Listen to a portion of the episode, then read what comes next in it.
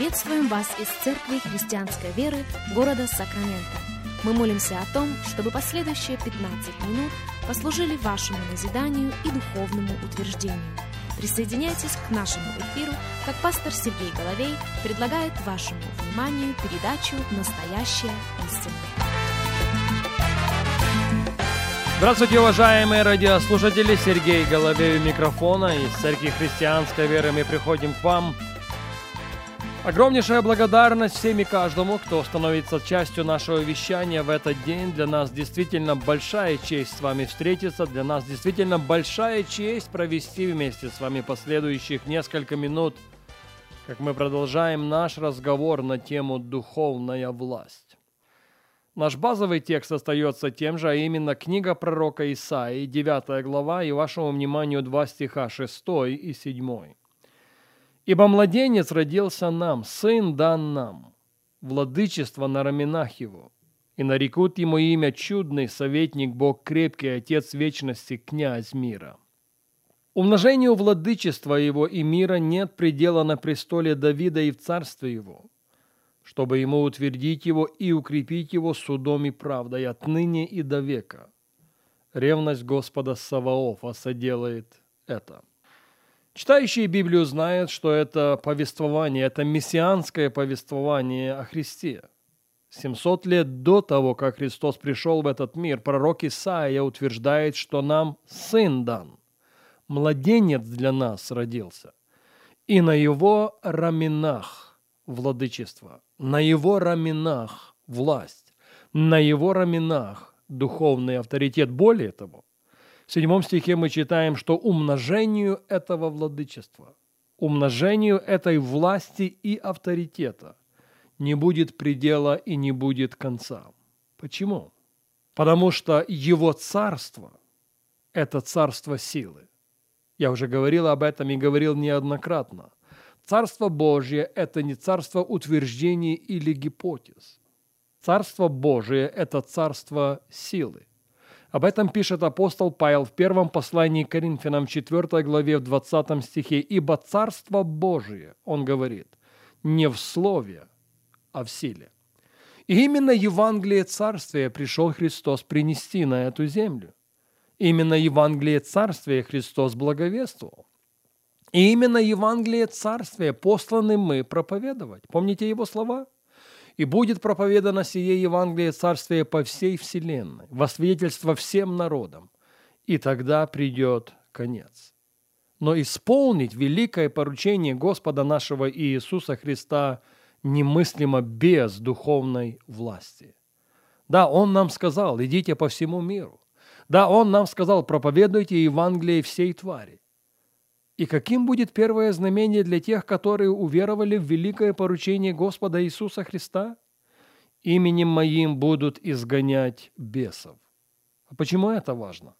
Потому что действительно есть проблемы, действительно есть узлы, действительно есть нерешенные вопросы, для решения которых консультаций, книг или семинаров недостаточно. Необходимо, кричаще необходима духовная власть кричаще необходим духовный авторитет.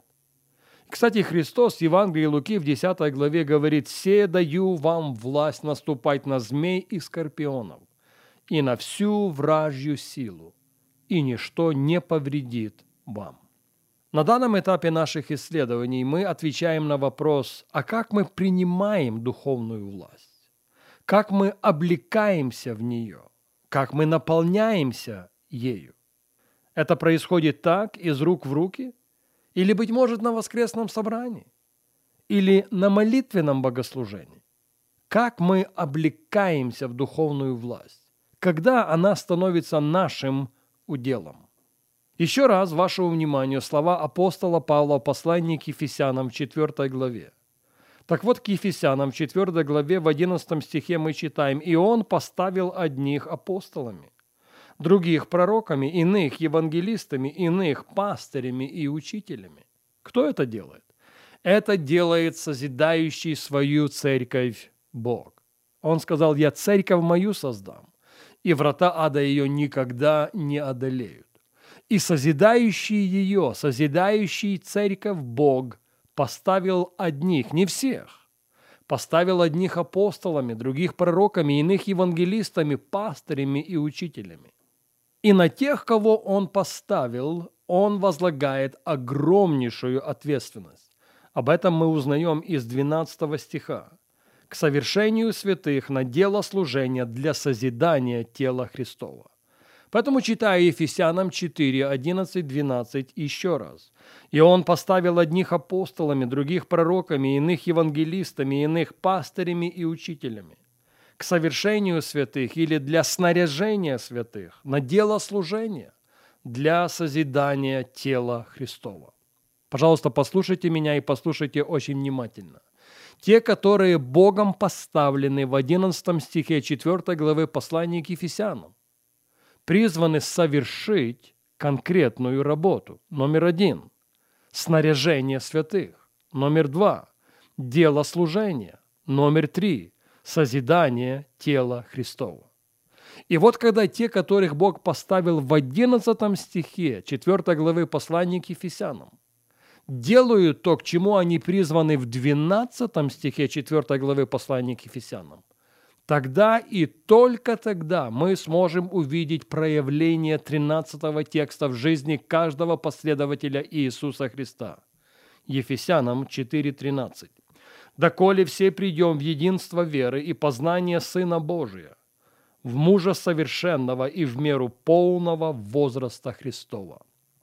Видите, для того, чтобы облечься в духовную власть, для того, чтобы ходить в духовном авторитете, нам необходимо стать частью причинно-следственного процесса. И на этот процесс я обращаю ваше внимание еще раз. Те, которых Бог поставил в 11 стихе 4 главы послания к Ефесянам, призваны совершить определенную работу мы узнаем о той задаче, которая возложена на них самим Богом из 12 стиха 4 главы послания к Ефесянам. И вот когда поставленные Богом в 11 стихе совершают ту работу, к которой они призваны в 12 стихе, тогда и только тогда мы с вами сможем прийти к единству веры и познание Сына Божия и в мужа совершенного и в меру полного возраста Христова. Пожалуйста, посмотрите на 13 стих очень внимательно. Первая вещь, о которой говорит апостол Павел, это единство веры. Единство веры – это не что иное, как наше духовное хождение, потому что мы ходим верою, а не видением. Номер два – познание Сына Божьего, а это наш духовный рост. Ведь же наш духовный рост имеет непосредственное отношение к познанию нами Господа нашего Иисуса Христа. Номер три. Мужа совершенного. Это наша духовная зрелость. Номер четыре. Мера полного возраста Христова. А это наша с вами деменция духовной власти. Пожалуйста, услышьте меня. Без веры невозможен духовный рост. Как и без духовного роста невозможна зрелость христианина.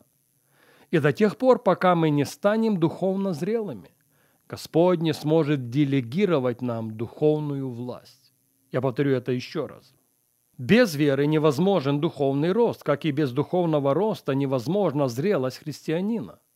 И до тех пор, пока мы не станем духовно зрелыми, Господь не сможет делегировать нам духовную власть.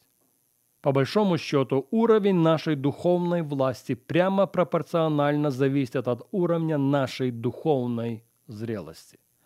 И вот к этой мысли мы возвратимся с вами на нашей следующей программе.